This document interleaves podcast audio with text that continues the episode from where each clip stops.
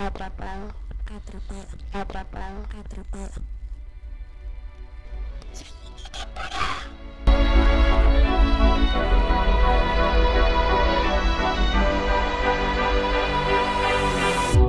Este es un nuevo episodio de Atrapada. Tenemos a Luciana. Luciana y yo nos conocimos por el colectivo Zurrona, así que por favor síganos en Instagram.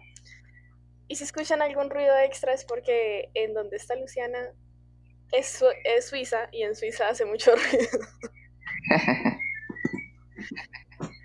Luciana, ¿cómo estás? Si quieres, preséntate, danos un poco de información y, y Ok, hola, hola a todos. Nada, para mí es un gusto poder estar con ustedes, eh, pues la eh, invitada en esta ocasión a este podcast por Silvi, muchas gracias por la invitación, feliz y nada, poder hablar de, de, mi, de mi vida, de mi experiencia, eh, poder compartir con ustedes sobre todo este, este espacio tan genial y por supuesto, eh, pues, ¿por qué no decirles que se unan a surronas.co en, en Instagram, nos pueden seguir eh, para que conozcan un poco sobre el trabajo transfeminista que estamos llevando a cabo. Sí, en este episodio, en este episodio quería trabajar con Luciana el tema de, de qué es ser transgénero y también explicar qué es ser transgénero, porque a veces este, todavía no se conoce el término o, es muy vago. Entonces, que quisiera empezar con eso. ¿Qué es ser transgénero? Bueno, vale, Silvi. Transgénero es parte de la identidad de los seres humanos. Hace parte de una de las identidades, porque si bien eh, a veces se tiende a confundir lo que es orientación sexual con identidad, pero son dos cosas totalmente distintas. Mira que según investigaciones que han realizado, se dice que la identidad de género se puede empezar a construir a partir de 4 o 5 años de edad. Más o menos es donde el ser humano comienza a establecer esa identidad. Sí, es de cómo nos sentimos identificadas delante de quién, de las demás personas. ¿sí? Entonces dentro de ellas existen diferentes eh, identidades como pues la identidad trans, que es la en la que yo me encuentro, pero también está la identidad cis, que son aquellas personas que, que se sienten conforme con el sexo eh, que se le fue asignado al nacer, ¿sí? Que eso lo determina, pues, ¿qué? Pues el genital prácticamente con el que nace la persona, ¿sí? Entonces, si la persona se siente de acuerdo y se siente con un modo de vida acorde con ese sexo que se le asignó al nacer, pues entonces se dice que es una persona cisgénero, pero cuando no es así, no es ese caso, entonces vienen las otras identidades como es la transgénero, que es mi caso, que somos las personas que no nos sentimos o no sentimos congruencia con ese sexo que se nos asignó al nacer o ese sexo genital que se nos asignó, con como cómo nos identificamos nosotras frente a las demás personas. En mi caso yo me identifico como una chica, ¿sí? Pero mi sexo al nacer decía que era masculino, por ejemplo, en el caso mío. Entonces, esto es eh, las identidades, ¿no? Dentro de las identidades también existe la intersexualidad, que la intersexualidad también es un abanico dentro de ella, en donde pues esta identidad puede ser también genital, hay personas que nacen hermafroditas, los que llaman también, o también puede ser eh, por causa eh, cromosómica, por, la carga cromosómica que tiene, que es donde se puede determinar cuando la persona es o no es eh, intersexual. Entonces son como eh, de las tres identidades que se conocen. Eh, a veces desconocidas porque como te digo, o sea, las personas muchas veces tienden a, confundir identidad con orientación y creen que, que ser trans es una parte más de la homosexualidad cuando es algo totalmente falso. Sí, o sea, em, yo creo que esto también va a ayudar a, no alfabetizar, pero sí a que uno ya reconozca y, esté en el vocabulario normal. Eh, para ti, ¿cómo fue el proceso? Porque tengo, o sea, tú eres licenciada, pero tengo entendido que, que en la carrera como que tu proceso no, no fue de niña como uno esperaría, por lo que me estás contando, desde muy chico se puede la persona identificar pero obviamente estamos en un país donde es, ha sido un proceso largo y sigue siendo un proceso largo. Em, ¿Cómo fue para ti o cómo fue como ese, ese recibimiento, si lo entendiste desde niña o cómo llegaste a pedir ayuda para decir, bueno, necesito hablarlo con alguien más?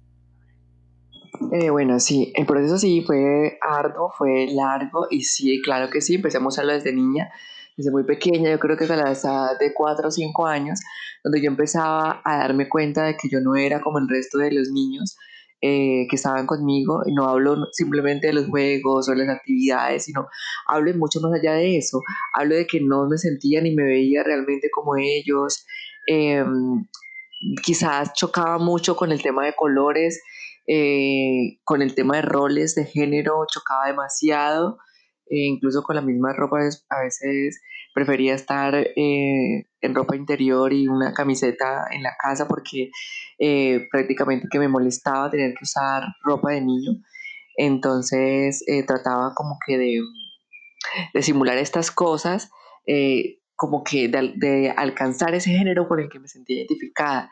Entonces lo que hacía era que pues muchas veces me ponía cosas de mi mamá, me maquillaba, hacía infinidad de cosas. Fue así donde me descubrieron mis papás en uno de esos juegos que para ellos eran juegos, pero para mí era como, como sentirme en mi onda, sí, como sentirme en lo que yo, en lo que me identificaba, lo que me hacía bien, lo que, como yo me sentía realmente, sí.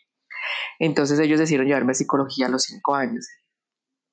Eh, estuve en un proceso psicológico no sé cuánto tiempo, porque pues la verdad tengo un recuerdo vago, me contó mi mamá eh, después de, de, este episodio, pues no me acuerdo mucho, em, donde la psicóloga le dijo que definitivamente pues eh, tenía una incongruencia en mi identidad de género, pero pues mis papás dijeron que pues eso pasaba al crecer, que eso era algo que, que, digamos al momento de crecer. Algo normal. Sí, exactamente. O sea, algo, que. Sí, sí, que puede ser una confusión de cualquier niño, pero pues que cuando creciera, pues eso ya iba a pasar. Es decir, eso quedaba como ahí. Entonces ellos decidieron pues no hacer caso a continuar con mis terapias con la psicóloga, sí, y ayudarme pues en ese momento hubiesen podido ayudar, si hubiesen aceptado la, la digamos, mi identidad como tal, hubiesen podido em, ayudarme para que mi proceso fuera mucho más sencillo y empezara a una edad más temprana eh, pero no, no decidieron aparte por el machismo también que se vivía, pues vivía en una casa heteropatriarcal desde siempre, eh, muy machista, además de eso, con un papá demasiado machista, eh, que obviamente no iba a aceptar que su hijo menor fuese a, a decidir en un momento a otro ser niña, por ejemplo. Entonces ellos no me siguieron llevando al psicólogo, me siguieron criando bajo los parámetros de los estereotipos de lo que es un chico o cómo se debe formar un chico. Eh, dejaron a un lado esto y pues yo realmente me centré como en el estudio y, y como que a pesar de que tenía esto cuando iba creciendo, seguía preguntándome, pero ¿por qué yo soy como tan afeminada? ¿Pero por qué esto? Y mi papá me decía que yo tenía, porque yo siempre, mis amistades eran mujeres. Entonces como que el problema era que, según él, el problema era que yo me la pasaba mucho tiempo con mujeres y no con niños. Exacto.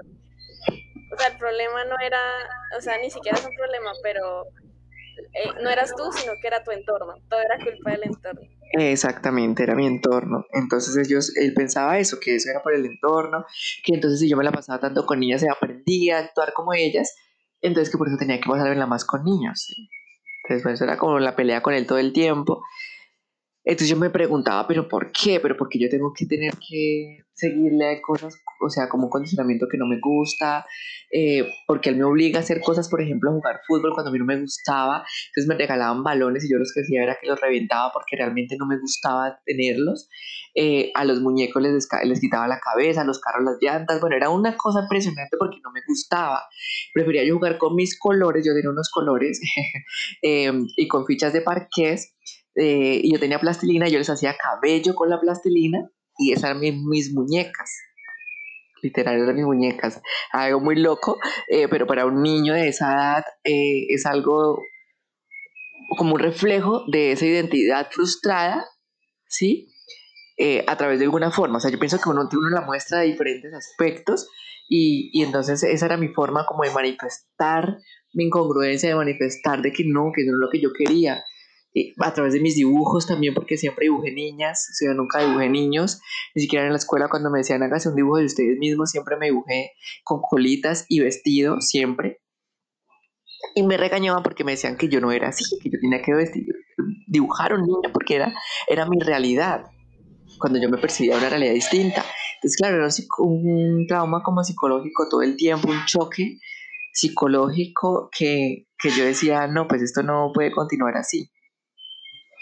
Y eso fue parte de lo que viví. ¿Y cómo fue esa, esa, los niños son crueles, eso hay que aceptarlo. Sí, total. Al, al que no tienen filtro. Em, pero ¿cómo fue ese, ese comportamiento de, de, tus compañeros o de tus amigos de la infancia? Mm, bueno, eh, en el caso de mis amigas, ellas me veían como una par, o sea, como una de ellas. Es decir, nunca tuvieron como que, ay, pero, pero ¿por qué te maquillas? ¿O por, qué me pides que te regale brillo?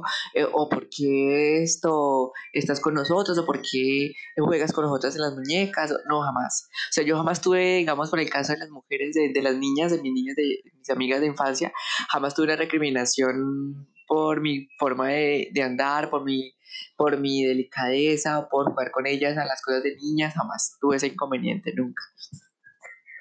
Eh, el contrario, obviamente, por el caso de las niñas, sí había ese tinte machista, ¿no?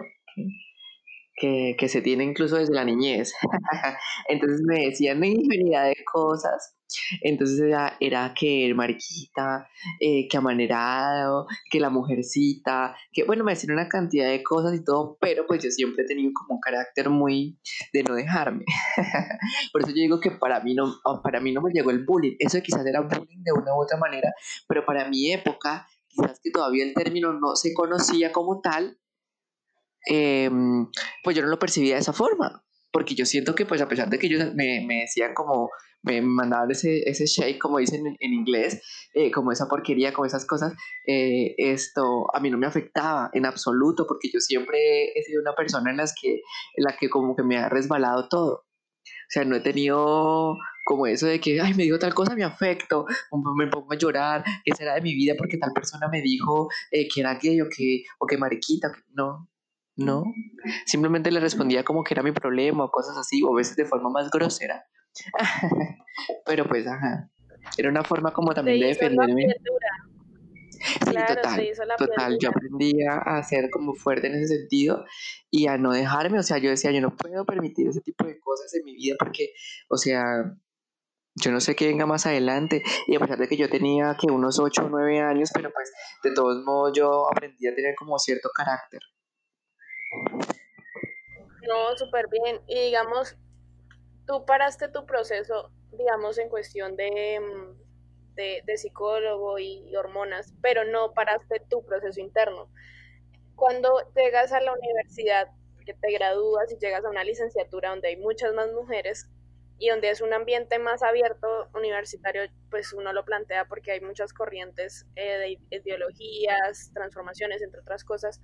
¿Qué sucede eh, para ti? ¿O ya en ese momento ya tenías una transformación completa y tu familia ya lo aceptaba ya después de tanto tiempo?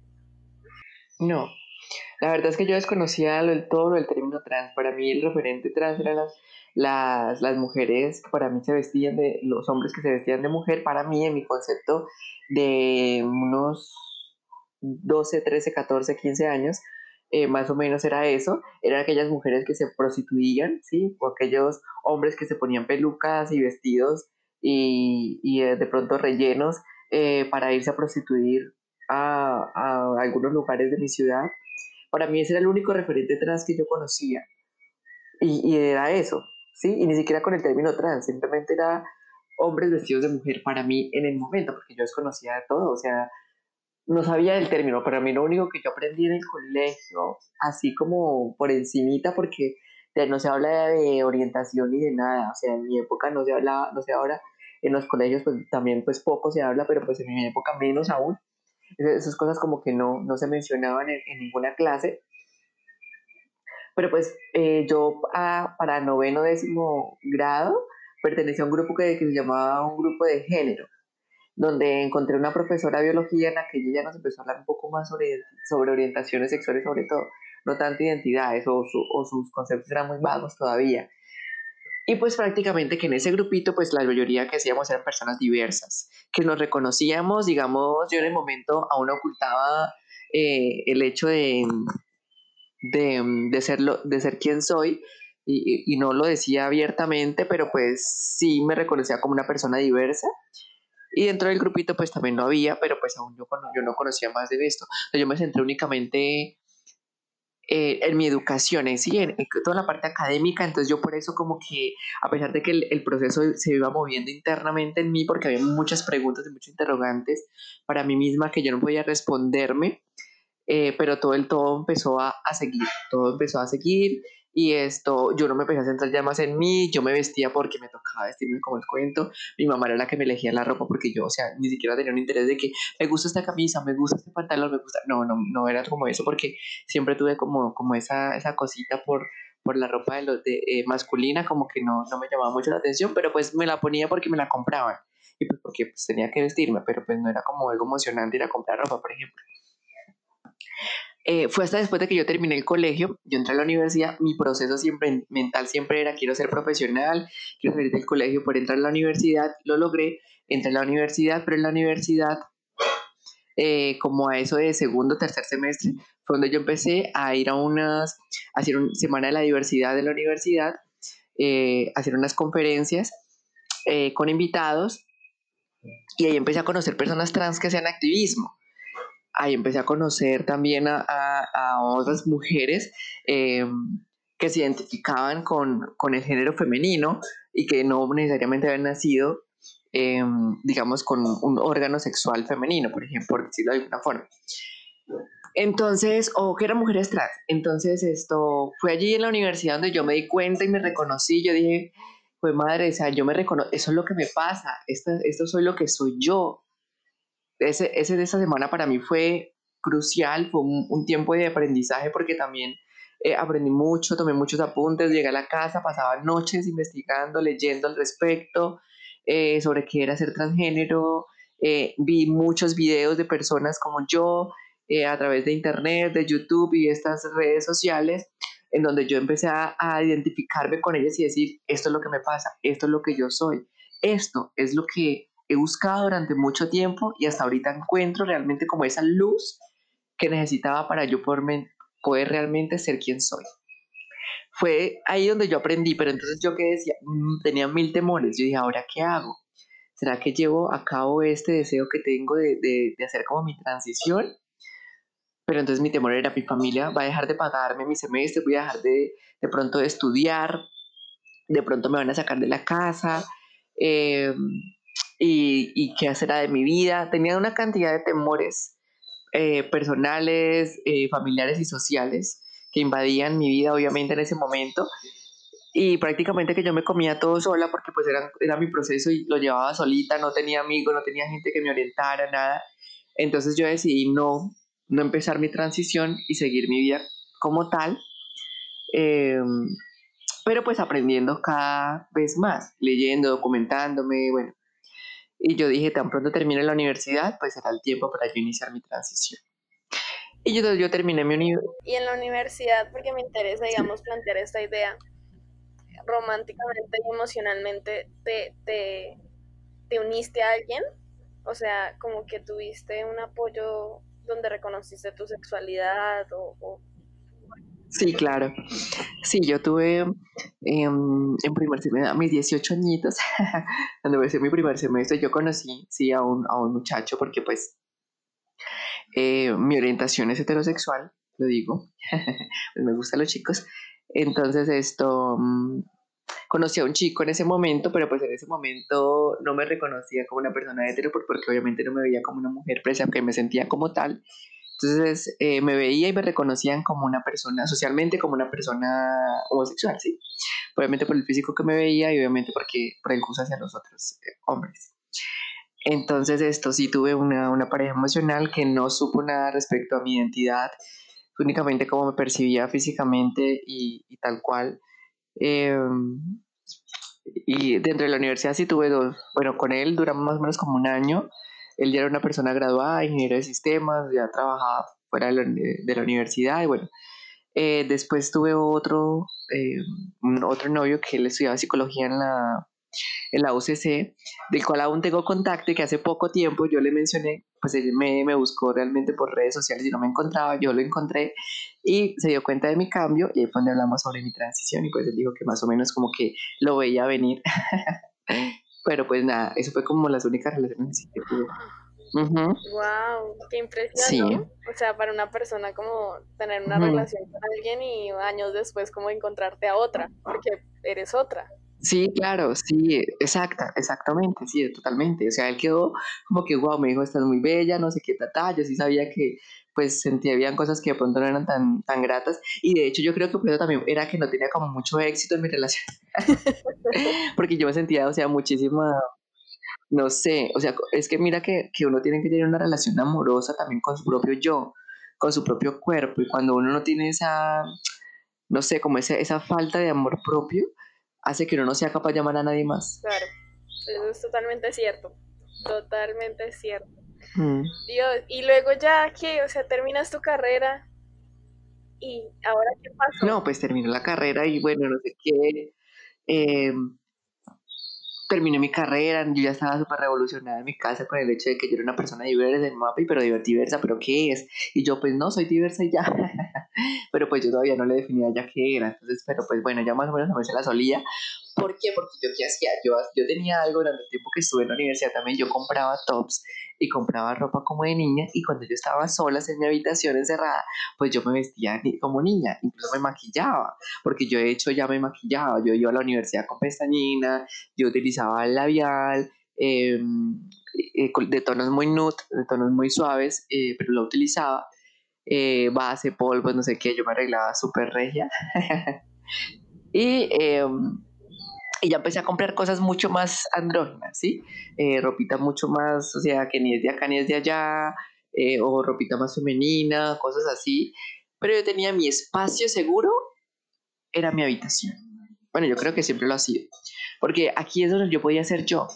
Y no solamente aquí, porque yo también tenía, por lo menos, mi mejor amiga actual, con ella que llevamos cuando conocemos desde el colegio.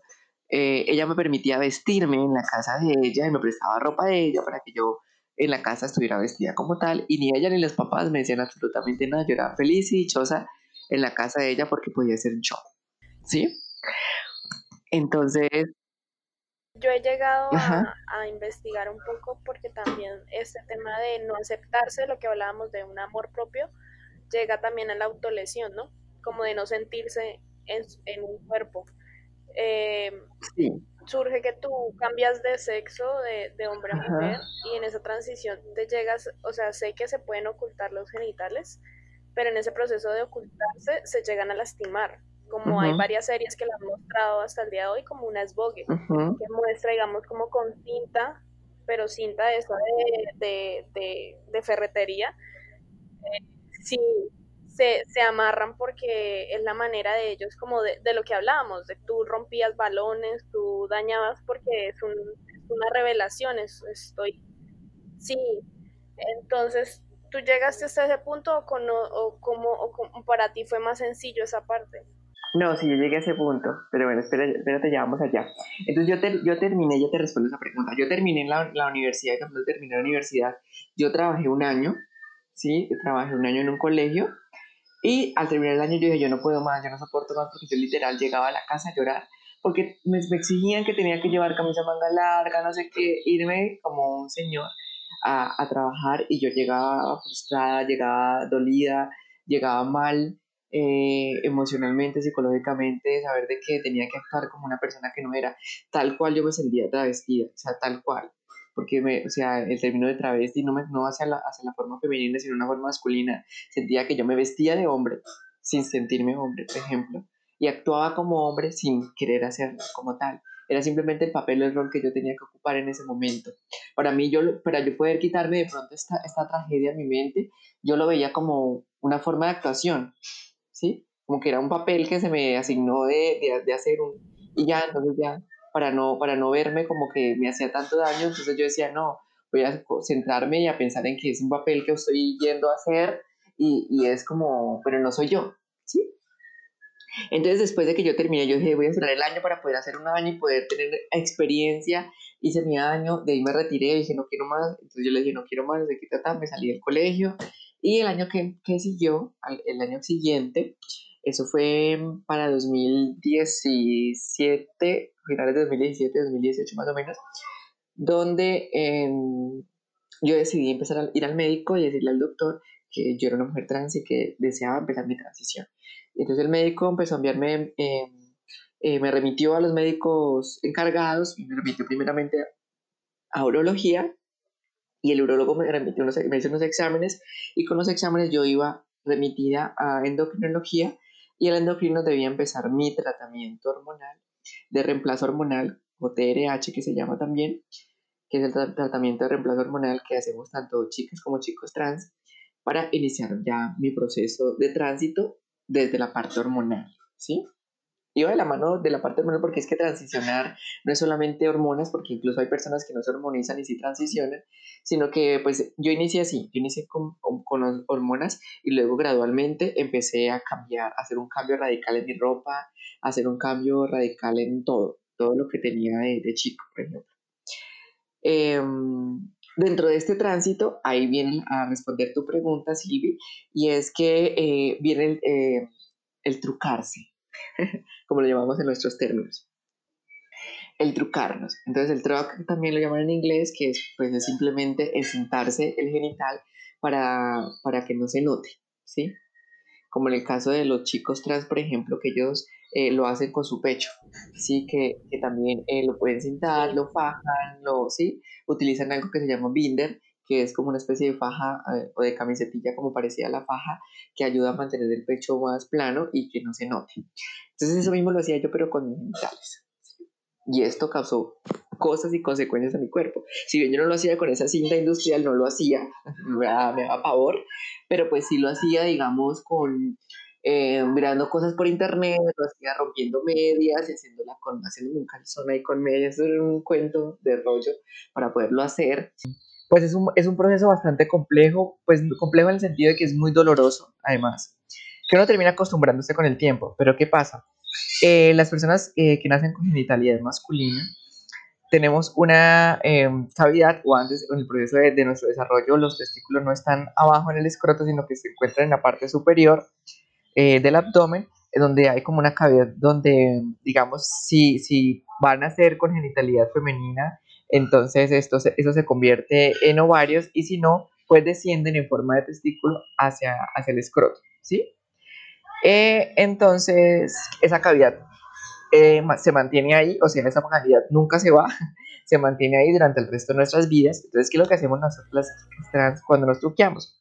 Que oprimimos, oprimimos el escroto y subimos los testículos hacia la cavidad superior. Eh, y pues prácticamente que queda el escroto libre, ¿sí? o esa bolsa donde guarda los testículos, queda, queda libre y es mucho más fácil poder echar hacia atrás el pene como tal y truquearnos, o sea, escondernos, ese amiguito que no queremos que se nos vea.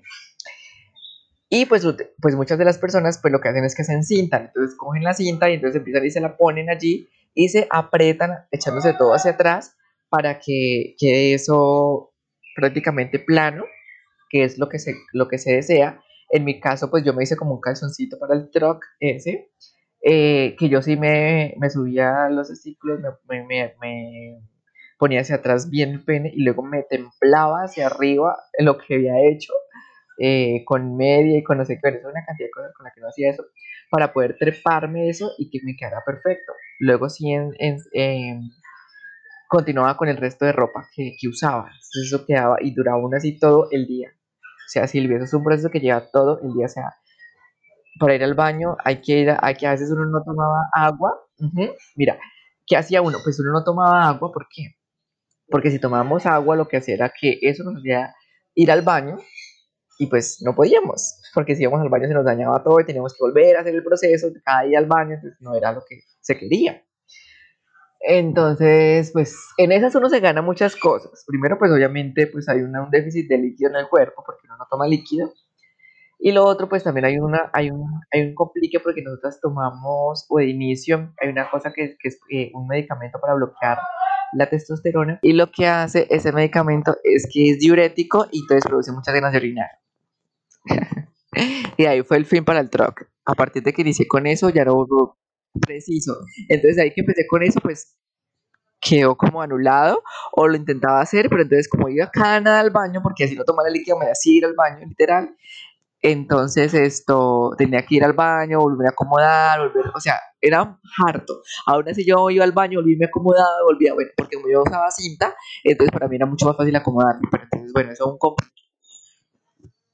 Pero ¿qué pasa?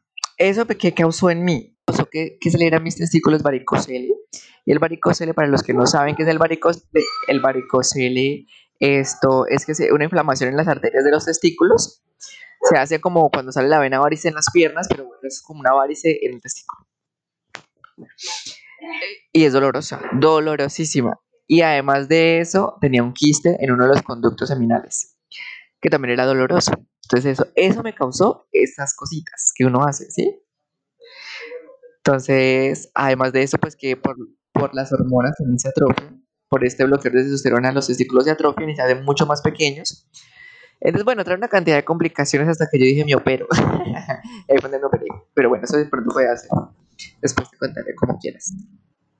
Sí, no, pero mira que me, que me, ahorita que estamos hablando como tú trabajaste un año, te graduaste, tuviste tu título con el, con el nombre con el que te dieron el nacimiento, em, me, me cuestiona mucho, digamos, en un sentido cuando yo estaba revisando información, decía que la mayoría de trabajos en los cuales las personas trans se sentían, no, no, no puedo decir que cómodas, pero era como el, el punto de, de, eje o, o su zona era o ser peluquera o trabajadora sexual.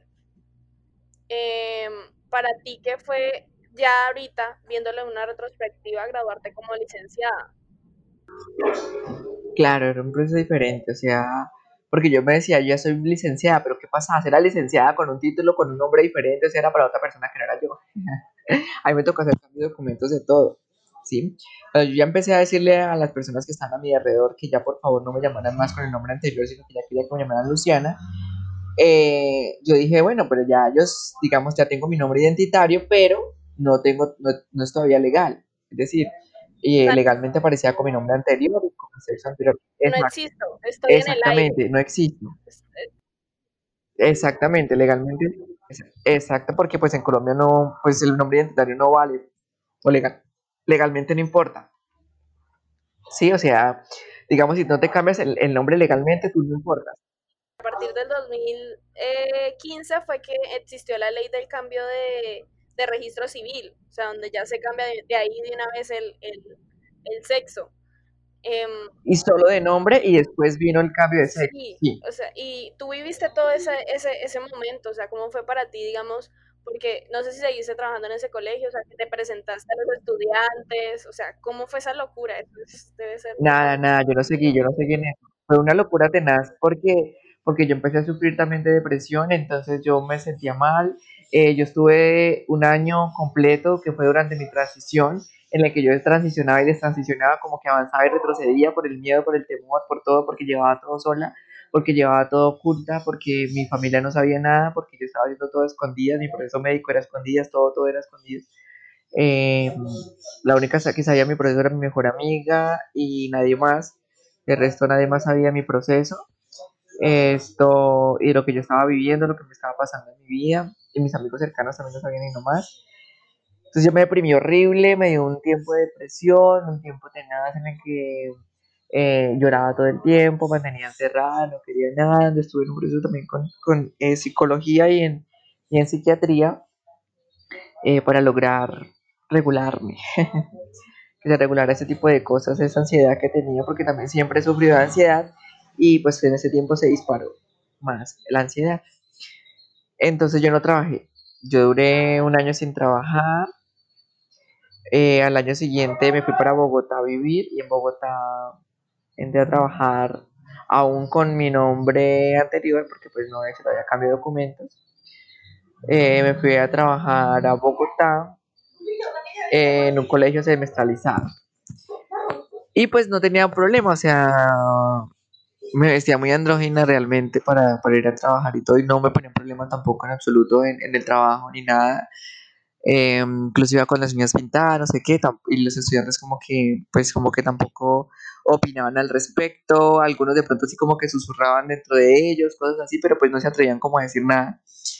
Pero pues yo me cansé, me cansé porque sentía que no estaba viviendo realmente plena como yo me sentía, entonces yo eh, dejé de trabajar y me regresé para mi ciudad natal, que es Bucaramanga, a la casa de mis papás.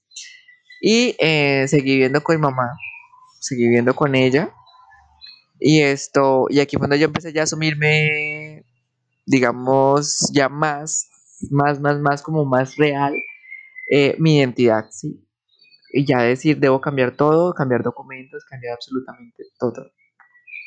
Y ahí fue donde yo, eh, eh, mi mamá me ayudó para poder hacer también el, pues el pago de todo lo que tiene que ver con la documentación, el cambio de registro civil, eh, y porque eran co- dos cosas que se debía cambiar, no solamente mi nombre, sino también mi género. ¿Sí? Entonces, en esas dos cosas, esto pues tenía que ir a la notaría, hacer cambio, eh, pedir una escritura pública, eh, luego ir a las registradurías, eh, pedir la nueva cédula. Bueno, era como si hubiese nacido otra persona diferente. Y realmente era así, era un nuevo nacimiento para mí, o así lo vi yo. Era como un renacer. Creo que hasta ese momento es que me, me parece brutal escuchar todo esto porque pienso como, ok, viviste tanto tiempo como otra persona y ahora es otra. O sea, naciste de nuevo, eres... no- y también el costo, es que no, no es barato. O sea, eh, eh, El costo, sí, exacto, no es económico. Y, pues que además, algo que me llamó mucho la atención fue algo que me dio con un- una de mis psiquiatras, que excelente, em, que él, él me vio y él me decía, Luciana, usted realmente nunca vivió, usted siempre sobrevivió. Yo siento que usted vive a partir de que usted ya empezó a asumirse como Luciana, me dijo él. Digo, antes sobrevivía, ahora vives, me dijo él. Y fue como, ¡ah! Oye, sí, tienes razón. Total, espectacular, o sea, fue una experiencia espectacular. Los psiquiatras a veces tienen como muchos complejos, no digo que no, pero en el caso de él no, él era una persona súper abierta al tema, en el que no veía que era un problema, porque muchos aún lo ven como un problema psiquiátrico, como que el hecho de tener disforia de género es un problema, una condición, porque llaman que es una condición del ser humano el ser trans y no es una condición, es, es lo que es, es que existimos la diversidad, la naturaleza es diversa, el universo es diverso, no hay nada que sea igual a nada, porque los seres humanos todos íbamos a ser iguales, jamás.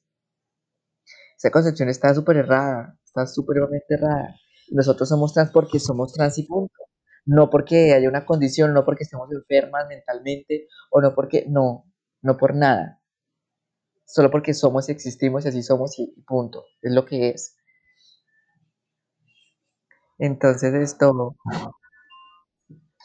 en, en otros temas eh, que, ta- que tienen que ver, ujú, pues estamos viendo que en Colombia, no solo Bucaramanga es un- una ciudad machista, sino Colombia es un país muy machista y muy cerrado, em, donde podemos ver en los titulares mm, mensuales que hay muertes, hay asesinatos, hay agresiones a personas trans, gays, de todo, o sea, hay, eso es normal eh, acá en el país. sí, Pero tú en algún momento sentiste miedo de morir, o sea, o, o que te agredieran en la calle o algo así. sí, todo el tiempo, aún siento, aún lo siento. Desde que yo me asumí como persona trans, aún siento, siento eso realmente. O sea, para mí no es, no es seguro estar en la calle, para nada, menos sola, menos sola. Me siento siempre con ese temor, empezando por las mismas forma de las personas, aunque ya por lo menos yo, yo paso o, o bueno, por la calle, no sé qué, ya no, ya no me tiran como tanta cosa, como el inicio de mi transición, donde de pronto todavía se veían muchos más rasgos masculinos, aunque no quiere decirte que mis rasgos totalmente sean femeninos, porque no es así, yo tengo todavía como esa, esa ambigüedad, pero pues me encanta porque es lo que soy, lo que me identifica, pero pues digamos que ya, ya es algo diferente actualmente a como cuando yo empecé, ¿sí? En el que ya me decían por la calle, me decían puta, me decían travesti, me decían maricón de mierda, me decían eh, payasa asquerosa, eh, bueno, me gritaban infinidad de cosas los hombres y a veces las mujeres también me lo, me lo gritaban en la calle sin yo. Y yo como que ni siquiera conozco a esa gente que, o sea, sí, como que, ok, gracias.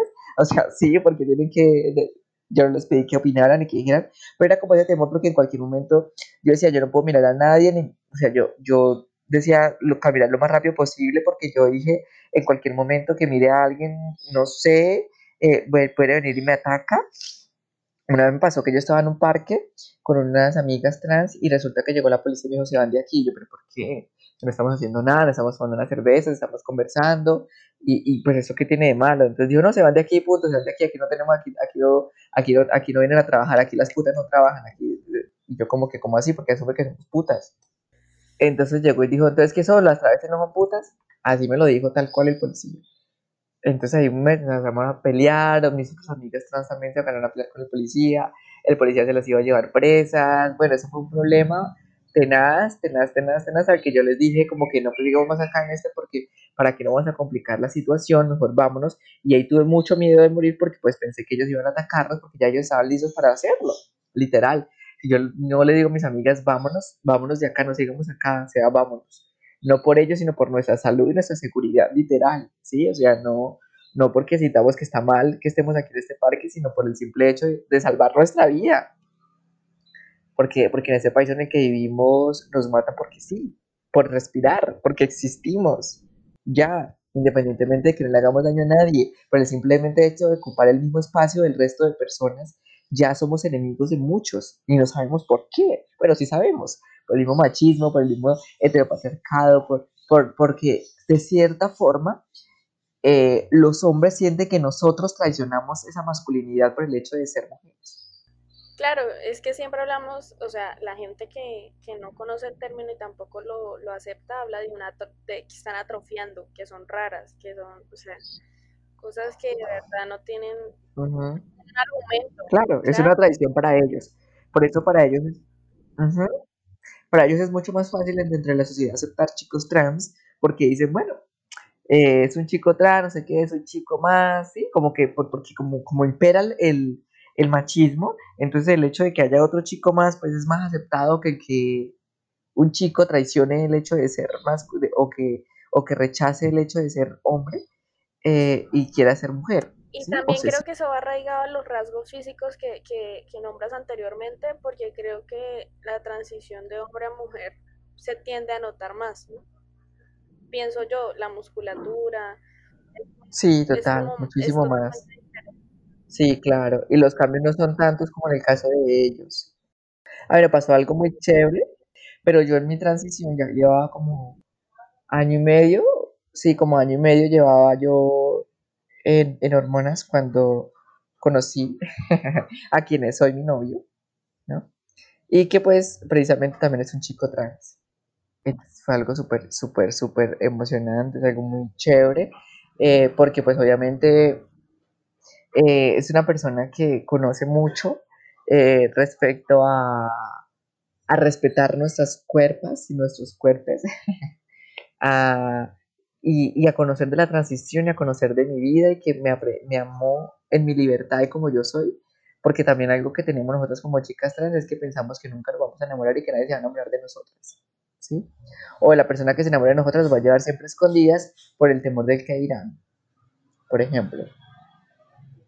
Entonces muchas terminan aceptando o, diciendo, voy a terminar mi vida sola, o terminan diciendo, para mí no está el amor, porque simplemente soy una persona trans y porque muchos de los hombres o, o incluso mujeres no van a querer estar conmigo por este hecho, por ejemplo.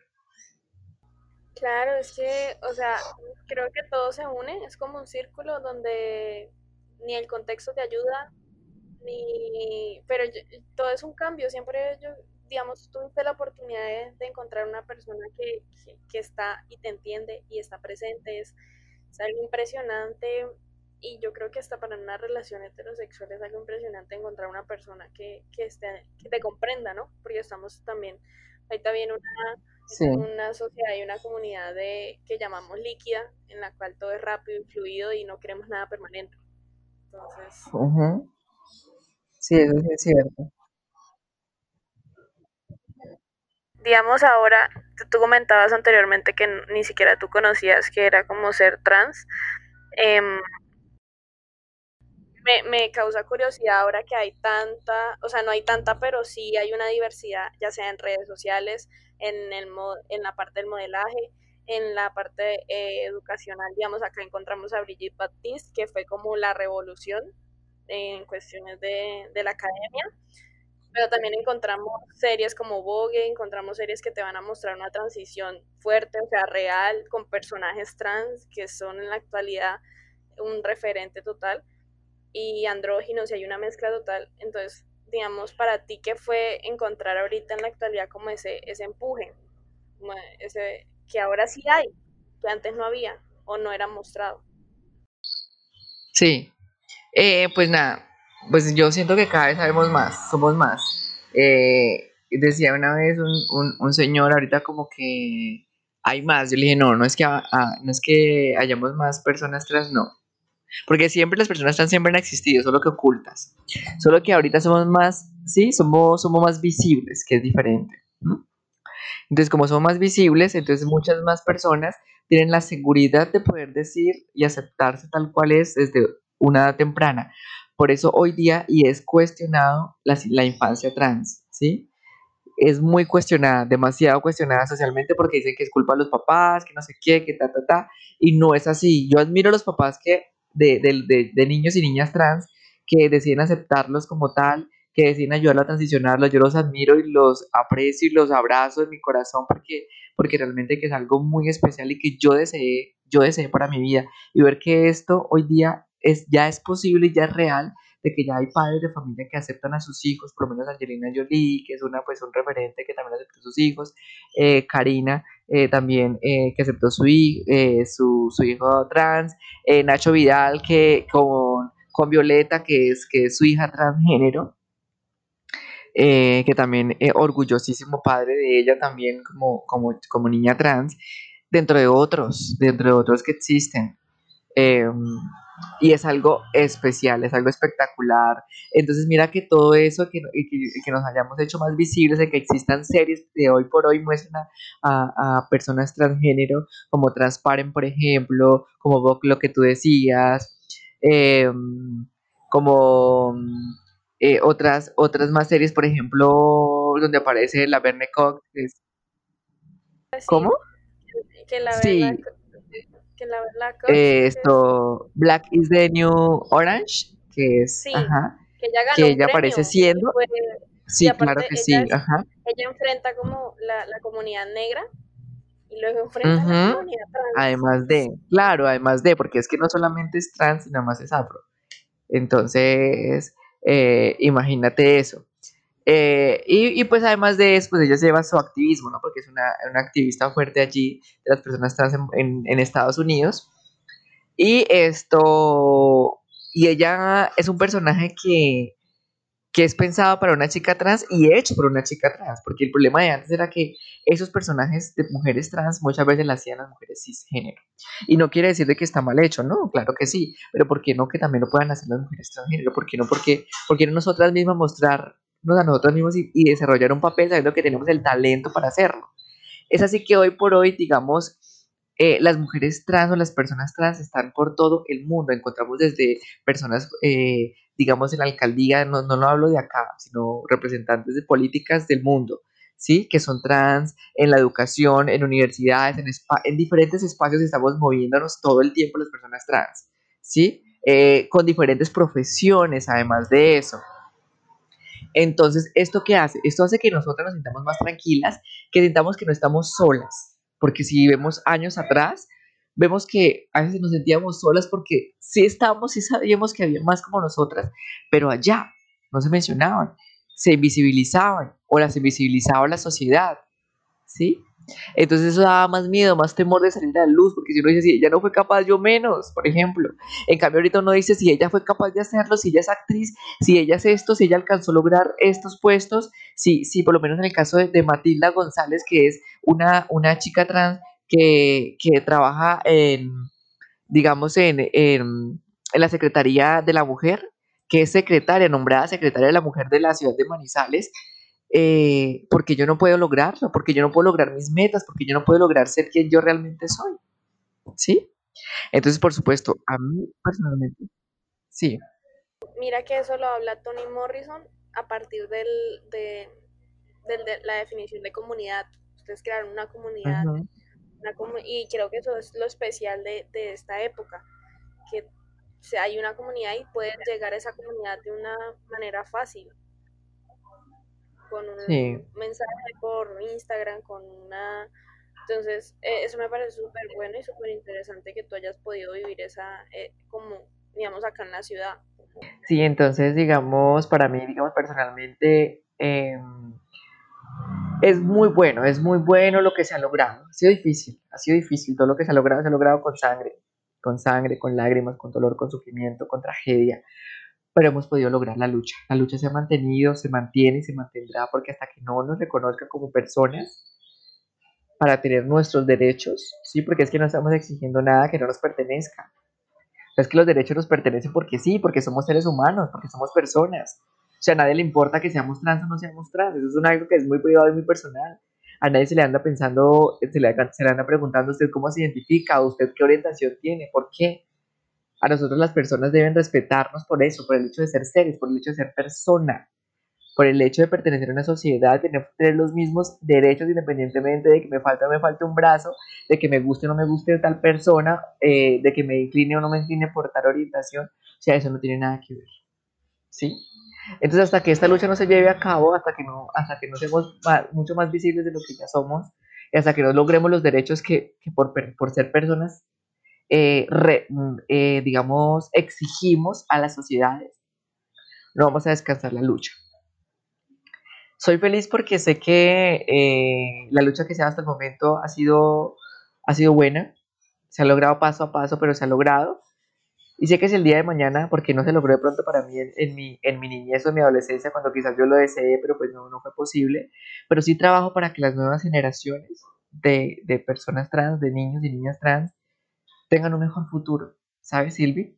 Porque sé que de pronto mi vida eh, no, pues uno no aspira a, a, a, una vida muy extensa, pero sé que si mi vida se acaba mañana, tengo la tranquilidad de que algo, algo, algo he sembrado, algo he abonado eh, para que estos, estos niños y niñas tengan un mejor futuro, para que estos niños y niñas tengan un espacio eh, libre de odio, libre de tanta, eh, de tanta violencia, donde puedan ser felices, donde puedan tener una educación inclusiva, donde puedan ser quienes ellos quieren ser.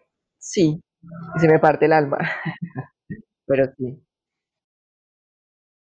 Te iba a comentar algo porque ya como para cerrar este ciclo, sí, como para cerrar este ciclo, ¿te consideras afortunada al no tener, digamos, eh, que recurrir a otras historias, pues en otros momentos o a otras, eh, lo que comentábamos, está la prostitución, está la violencia, han sido golpes, enfermedades, muerte. ¿Te consideras afortunada de, de, de, tu proceso? Sí, me siento, sí, me siento un poco, sí, me siento un poco, eh, diría que afortunada también, eh, porque, digamos, cuento con el apoyo de mi familia, eso que es algo súper importante. Eh, a pesar de que fue un proceso duro para mi mamá, fue una, eh, ya tengo una aceptación total y plena con ella y con el resto de, mi, de, los miembros de mi familia, con mis amigos.